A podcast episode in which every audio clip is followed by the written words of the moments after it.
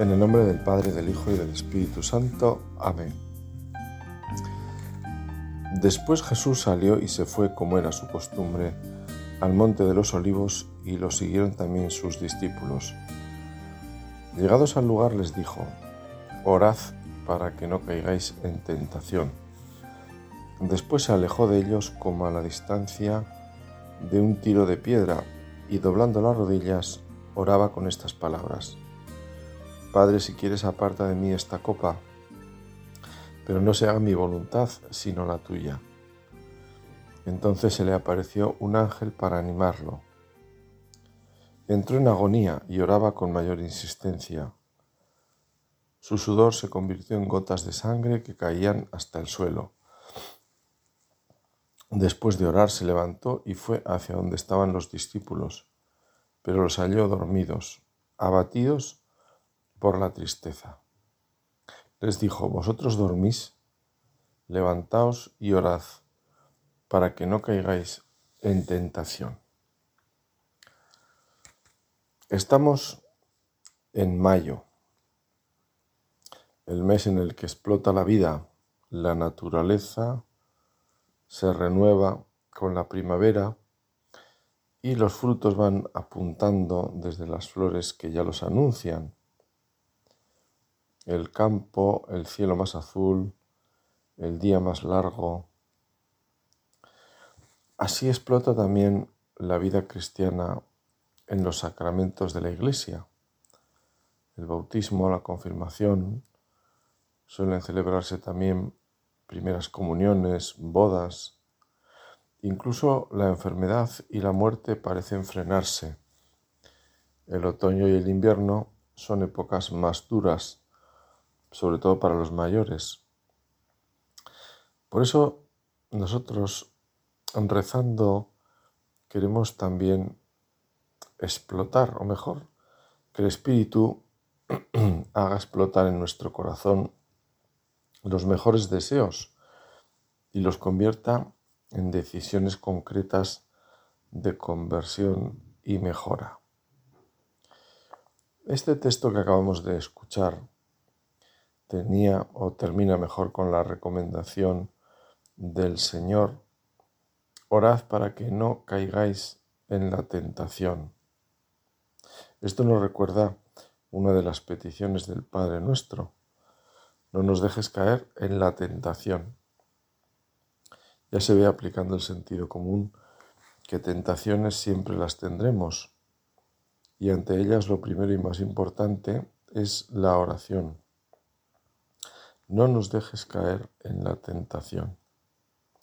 El Señor no permitirá que la tentación supere nuestras fuerzas y mostrará su poder en ella. Te basta mi gracia, dice la segunda carta a los Corintios. Te basta mi gracia, pues mi poder se perfecciona en la debilidad. La tentación es una ocasión para reforzar el amor a Dios, para consolidar y continuar nuestra fidelidad hacia Él. En la dificultad se prueban las cosas. Una espada se sabe lo que aguanta cuando sufre golpes, igual que el tejado de una casa muestra su fortaleza cuando caen las aguas, las nieves y el hielo.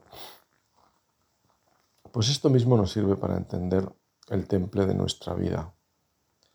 Sobre todo saber en qué, o mejor, en quién me apoyo. Tú, Señor, sostienes mi vida. Tú vas conmigo, dice el Salmo del Buen Pastor, y sigue afirmando que aunque pase por valles de tinieblas, ningún mal temeré porque tu vara y tu callado me sosiegan. Esa es la experiencia del creyente, que el Señor sostiene su vida, que el Señor está con él. Hace unos días leía que ante el martirio vencían los que más miedo sentían de que pudieran ver su vida sometida a esa prueba extrema. Y sin embargo, los que pedían entregar su vida así llegado el momento de la prueba, sucumbían a veces porque estos confiaban en sus fuerzas y se veían llenos de fe y fortaleza, con deseos de entrega, pero sin apoyar sus fuerzas en Dios. Y sin embargo aquellos que se sentían débiles y por eso llegada la prueba se veían frágiles, tan frágiles que sabían que solo el milagro de la fuerza de Dios, de la fuerza del Espíritu Santo, les haría ser fieles. Bueno, pues esta explicación que partía, por lo visto, de la realidad, nos sirve también a nosotros para apoyar nuestras fuerzas en las fuerzas del Señor, para apoyarnos en esa roca firme que hace que nuestra, nuestra casa, nuestra, el edificio de nuestra vida no se tambalee. Por eso nos apoyamos en Dios también para rezar, porque sin ti, Señor, nada puedo. Sin tu ayuda no haría cosa derecha, como decimos vulgarmente. Santa Teresa de Jesús aconsejaba siempre ir a la oración con un libro. Quizá ese consejo nacía seguro casi, vamos, de su experiencia, de la experiencia de su fragilidad. De hecho, ella hablaba con esa gracia que tenía mm, para referirse a la imaginación, pues ya sabemos que la llamaba la loca de la casa. Y bueno, pues si esto le pasaba a esta mujer, doctora de la iglesia y mística, ¿qué no tendré que hacer yo para fijar mi atención, para volver muchas veces al Señor y alimentar mi oración con palabras sensatas? Seguro que el libro en el que pensaba la santa sería un libro sensato que hable de Dios, de la Virgen, de los santos. Además de no llevar libro a la oración, en este pasaje aparece el sueño en los apóstoles. Llama la atención que Jesús los encuentre dormidos y además el evangelista vincula esa situación, el sueño, a la tristeza. El sueño viene por cansancio físico, por no haber dormido a su tiempo, pero a los apóstoles les venció por la tristeza, que es también causa del cansancio. Se cansaron porque estaban tristes. Es como si buscaran evadirse con el sueño de esa noche tan aciaga que Jesús les había anunciado. Dormir es medicinal y sirve para tomar distancia de las cosas que podemos inflar y nos pueden confundir. Pero Dios les pide compañía y sobre todo les enseña que la oración es la gran fortaleza. Él se ha puesto a rezar. Todo lo preparamos mejor con la oración. No hay nada bueno que que no necesite de la oración. Hay una necesidad de la oración frente al mal, no caer en la tentación, pero también ante el bien, poniendo las cosas en Dios y buscando su gloria. En el catecismo, cuando se nos habla de las fuentes de la oración, dentro del apartado dedicado a esta, se habla del hoy Dios nos habla, dice el catecismo, en la Biblia, como decía San Jerónimo, eh, le hablamos a Dios cuando oramos, Él nos habla cuando leemos la escritura. Nos habla Dios también en la liturgia de la Iglesia, en las virtudes teologales y, por último, dice el catecismo, en el hoy de nuestra vida. Aprendemos a orar en, en ciertos momentos escuchando la palabra del Señor y participando en su misterio pascual, pero en todo tiempo, en los acontecimientos de cada día, su Espíritu se nos ofrece para que brote la oración. La enseñanza de Jesús sobre la oración a nuestro Padre está en la misma línea que la de la providencia. El tiempo está en las manos del Padre. Lo encontramos en, el presente, ni ayer ni mañana, sino hoy. Ojalá escucharais hoy su voz, no endurezcáis vuestro corazón. Dice el catecismo, orar en los acontecimientos de cada día y de cada instante es uno de los secretos del reino revelados a los pequeños, a los servidores de Cristo, a los pobres de las bienaventuranzas. Es justo y bueno orar para que la venida del reino de justicia y de paz influya en la marcha de la historia, pero también es importante impregnar de oración las humildes situaciones cotidianas. Todas las formas de oración pueden ser la levadura con la que el Señor compara el reino. Las humildes situaciones cotidianas. Utiliza el catecismo esta, esta expresión. Nuestra vida pues es normalmente, por una parte, cotidiano, es algo cotidiano en el sentido de que, de que se repite y es, son cosas sencillas, humildes. Bueno, pues llenarlas de oración, llenarlas de oración. Y, utiliza el catecismo esta comparación con la levadura de la que habla el Señor eh, para hablar del reino. Bueno, pues levadura, que es algo muy pequeño, pues tendrá que ver con, lo que sea pequeño en nuestra vida, que son esas situaciones las más sencillas, las más, las más cotidianas. También llevarlas a la oración, encuentros con personas, conversaciones, eh, las tareas que, que hacemos, ofrecerlas al Señor. Bueno, pues ese es el hoy de nuestra vida.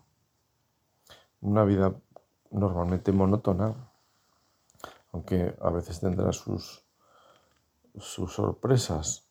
Pues qué bueno es rezar con ese hoy, con lo que vendrá, si estamos comenzando el día, o con lo que está viniendo ya, o ha venido, si el día va de caída, como dice el Evangelio de Maús, quédate, porque el día va de caída.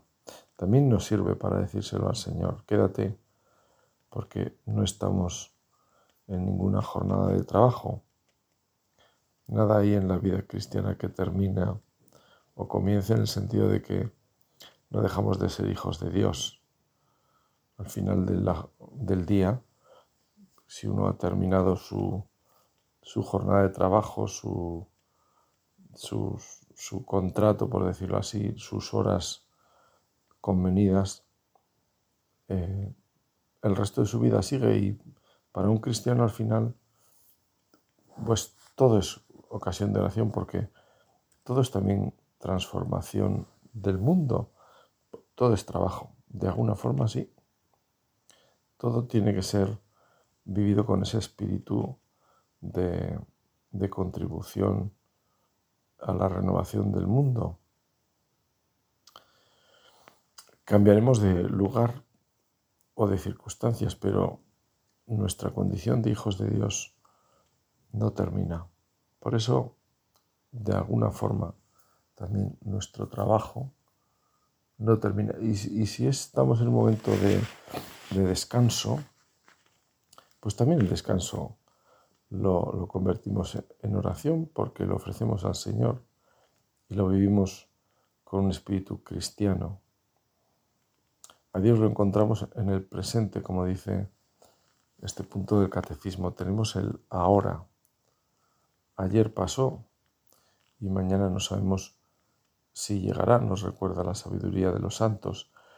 Y Dios guía nuestra historia y creemos en Él, en el Dios providente el Dios que cuida amorosamente de todas sus criaturas y por supuesto y sobre todo de sus hijos y de sus hijas.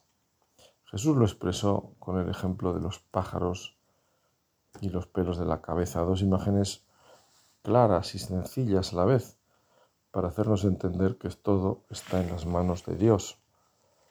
Somos libres y Dios cuenta con ello, pero la historia la conduce Dios hacia la salvación, igual que condujo la historia de Israel con sus avances y retrocesos. Jesús contaba, y él lo dijo en alguna ocasión, con gentes de dura cerviz, generación incrédula, llegó a decir el Señor. Pues nosotros, que estamos en una generación que no es mejor que otras, peor que otras, pues no lo sé. Mm, eh, conociendo la historia un poco, eh, uno se da cuenta de que las cosas nunca han sido fáciles y como dice también el Señor, en el mundo siempre tendremos tribulación. En parte es así, porque Jesucristo es la luz que ilumina, pero a la vez también que pone en el espejo del mundo lo que es y el mundo necesita ser renovado, el mundo necesita ser salvado y mientras esto no lo reconozcamos, pues, pues no iremos bien. Necesitamos de la salvación. Por eso también queremos ser pequeños para que nos des a conocer lo que vemos en tantos hombres y mujeres de fe. Lo bueno, lo malo ya se publicita solo, ya se idea solo a veces con desvergüenza, se puede mostrar lo malo pensando que se hace algo bueno. Se puede llamar a lo malo como, como algo bueno. Esto es una contradicción, pero es así. Pues bien, ver lo bueno, la vida de tantos cristianos cabales que saben que sus vidas están en las manos de Dios y por eso piden con fe por la lluvia en estos días, con independencia de lo que digan los pronósticos del tiempo, lo cual no significa que no haya que escucharlos y alegrarse del avance y el conocimiento de, los fenómenos atmosféricos por los satélites, etc. Pero Dios es Dios y para Dios nada hay imposible, como, como dice Jesús.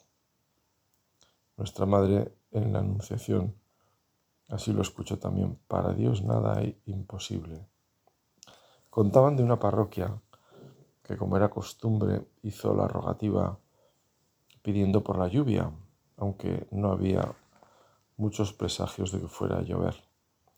Y se congregó el grupo de feligreses y a punto de comenzar las oraciones apareció un niño con un paraguas, el único que lo llevaba. Los mayores recibieron una lección del pequeño. No entendía del campo, ni entendía del tiempo, entendía y sobre todo creía en lo que iban a pedir. El hecho de que pidieran por la lluvia no significaba que se pusiera a llover en la misma rogativa. O sí, pensaría seguramente el niño. Y al menos el pequeño rezaba con fe. La prueba era el paraguas. En nuestro hoy quizá hayamos recibido alguna lección de algún niño o de algún anciano, que en el fondo puede ser lo mismo. Hace poco, no recuerdo el contexto, pero el Papa pedía para prepararse, no sé si era para la JMJ o en fin, o, de manera era una petición que hacía el Papa a los jóvenes, que escucharan a sus abuelos, que aprendieran de ellos, que les dedicaran tiempo pues conscientes consciente el, Santo Padre desde el sentido común, pues de esa santidad de tanta gente que ha sido fiel y sigue siendo fiel y que los años y, y, la vida pues van macerando para el bien su existencia. Si estamos atentos sabremos ver signos del amor de Dios y de su presencia en muchas circunstancias. Ocasiones para rezar, para confiar, para agradecer o pedir perdón. Ante la lectura del periódico también podemos rezar. Mirar las cosas con los ojos de Dios, que se duele de tantas injusticias y pecados en definitiva. En aquel tiempo, al salir Jesús de la sinagoga, entró en la casa de Simón. La suegra de Simón estaba con mucha fiebre y le rogaron por ella. Inclinándose sobre ella, conminó a la fiebre y la fiebre la dejó. Ella, levantándose al punto, se puso a servirles. A la puesta del sol, todos cuantos tenían enfermos de diversas dolencias se los llevaban y poniendo él las manos sobre cada uno, los curaba. Salían también demonios de muchos gritando y diciendo, Tú eres el Hijo de Dios, pero él no les permitía hablar, porque sabían que era el Cristo.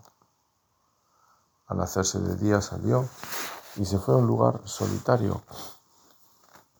La gente le andaba buscando y llegando donde él, trataban de retenerle para que no les dejara. Pero les dijo, también a otras ciudades tengo que anunciar la buena nueva del reino de Dios. Por eso, porque a esto he sido enviado.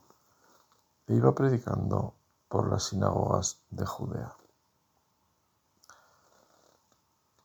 En este Evangelio vemos cómo Jesús actúa movido por una circunstancia que podemos incluir en el hoy de la vida, del ordinario, sobre todo la primera de ellas, que es la curación de la fiebre en la suegra de Pedro. No hay una sordera, una ceguera, una parálisis que eran eh, pues eh, el objeto de otros milagros, ¿no? La fiebre, la verdad es que es una enfermedad común. Posiblemente alguno pensaría por qué molestar al maestro con la fiebre de esta mujer, pues ya se le pasará, ¿no? Que guarde un poco de reposo, en fin.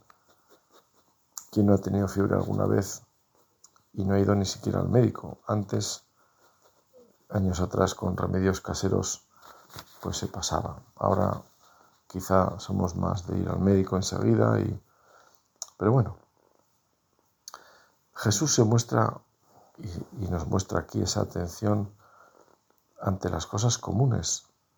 Podemos decir que a Jesús le interesa eso que aparentemente pues solo me interesa a mí.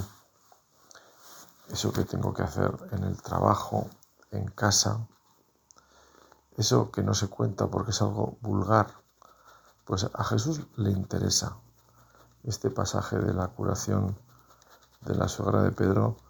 Siempre se ha visto como una expresión de, ese interés de Jesús en las cosas más cotidianas, incluso eh, en las cosas domésticas, en las cosas de casa, ya que este, esta curación ocurre en, casa de Pedro, eh, según pues la tradición, el lugar donde Jesús tendría, eh, acudiría con más frecuencia, quizá en Cafarnaún, esa especie como de, de base, ¿no? desde la que realizarían distintos recorridos por la Galilea, volviendo siempre pues, a esa casa.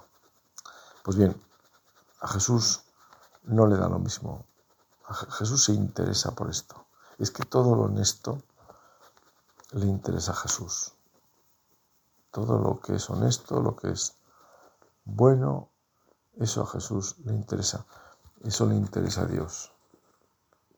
No olvidemos que lo recordamos hace poco con el, primer, el primer día del mes de mayo, que comienza con esa fiesta de, de San José Obrero, el santo del trabajo manual, el de cada día.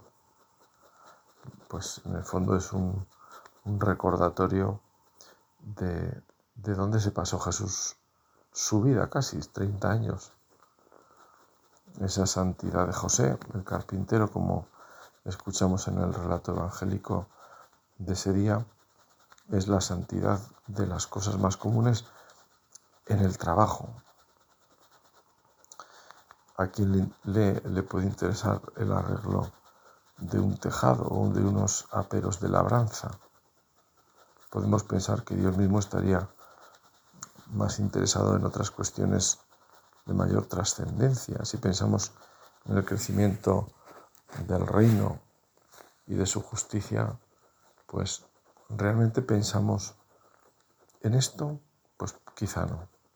Y recordamos otra vez lo que decía aquel punto del catecismo, que la levadura del reino quizá se refiere a estas, a estas cosas. Quizá Jesús utiliza esa imagen para hablar dentro de lo cotidiano, incluso de las cosas más pequeñas. Por eso esta curación es para nosotros eh, pues tan, no sé, tan luminosa, tan significativa, tan animante, porque en el fondo ante las cosas del vivir diario nos sitúa pues con la ilusión de saber que son levadura. Es decir, que, no, son, no son cosas que van pasando sin más, sino que tienen la potencia en sí de construir el reino, que son lo que le podemos ofrecer al Señor. Y además el sentido común también nos dice que ante la grandeza de Dios, lo que a nosotros nos parezca grande, pues es muy relativo. En el fondo será grande por el amor que pongamos, no, no por lo que sean las cosas en sí, porque Dios podría hacer eh, con, con, con, un golpe de su voz, pues, pues cualquier cosa. Sin embargo, el Señor quiere que las cosas las vayamos desarrollando nosotros y por eso y por eso pues la importancia está en el fondo en el amor, en la intención, en el sentido que pongamos al hacerlas. Pues vamos terminando ya nuestra oración y vamos a, como hacemos siempre, mes de mayo, pues el mes de la Virgen. Podemos pensar también que es un mayo más. El mayo es tradicionalmente el mes, junto con octubre, que la Iglesia nos, nos invita a dedicar a la Virgen. Un tiempo para crecer en nuestra devoción a ella. Un tiempo para vivir, pues eso que aprendimos quizá de pequeños, eh, de presentarle flores a la Virgen. Yo recuerdo en el primer colegio que estudié, que era un colegio de religiosas, yo estudié ahí pues antes de empezar la primaria, o sea que, pues no sé, pues cuatro, cinco, seis años sería, una cosa así, ¿no? Eh, entonces, pero tengo recuerdos muy vagos con cuatro, cinco, seis años, a ver qué se acuerda uno, ¿no? Pero sí tengo algunos y recuerdo, pues recuerdo, tengo la imagen de ir con unas flores a una imagen de la Virgen que había en el patio, hay una especie de caminito, una Virgen que alguna vez la he visto después y es la Virgen de Lourdes, es como una gruta, aquello simula así, pues eso, ¿no? la Virgen entre rocas allí en el campo, ¿no? Bueno, para llevarle unas flores. Hay otras flores también que podemos llevarle a la Virgen que son pues nuestras buenas nuestras buenas obras. En el fondo esas son las, las flores que más quiere la Virgen. Así que en el día de hoy en el hoy de nuestra vida, vamos a presentárselas pues como hijos con toda la sencillez, pero a la vez con todo el amor y el cariño de saber a quién se las presentamos. Que así sea.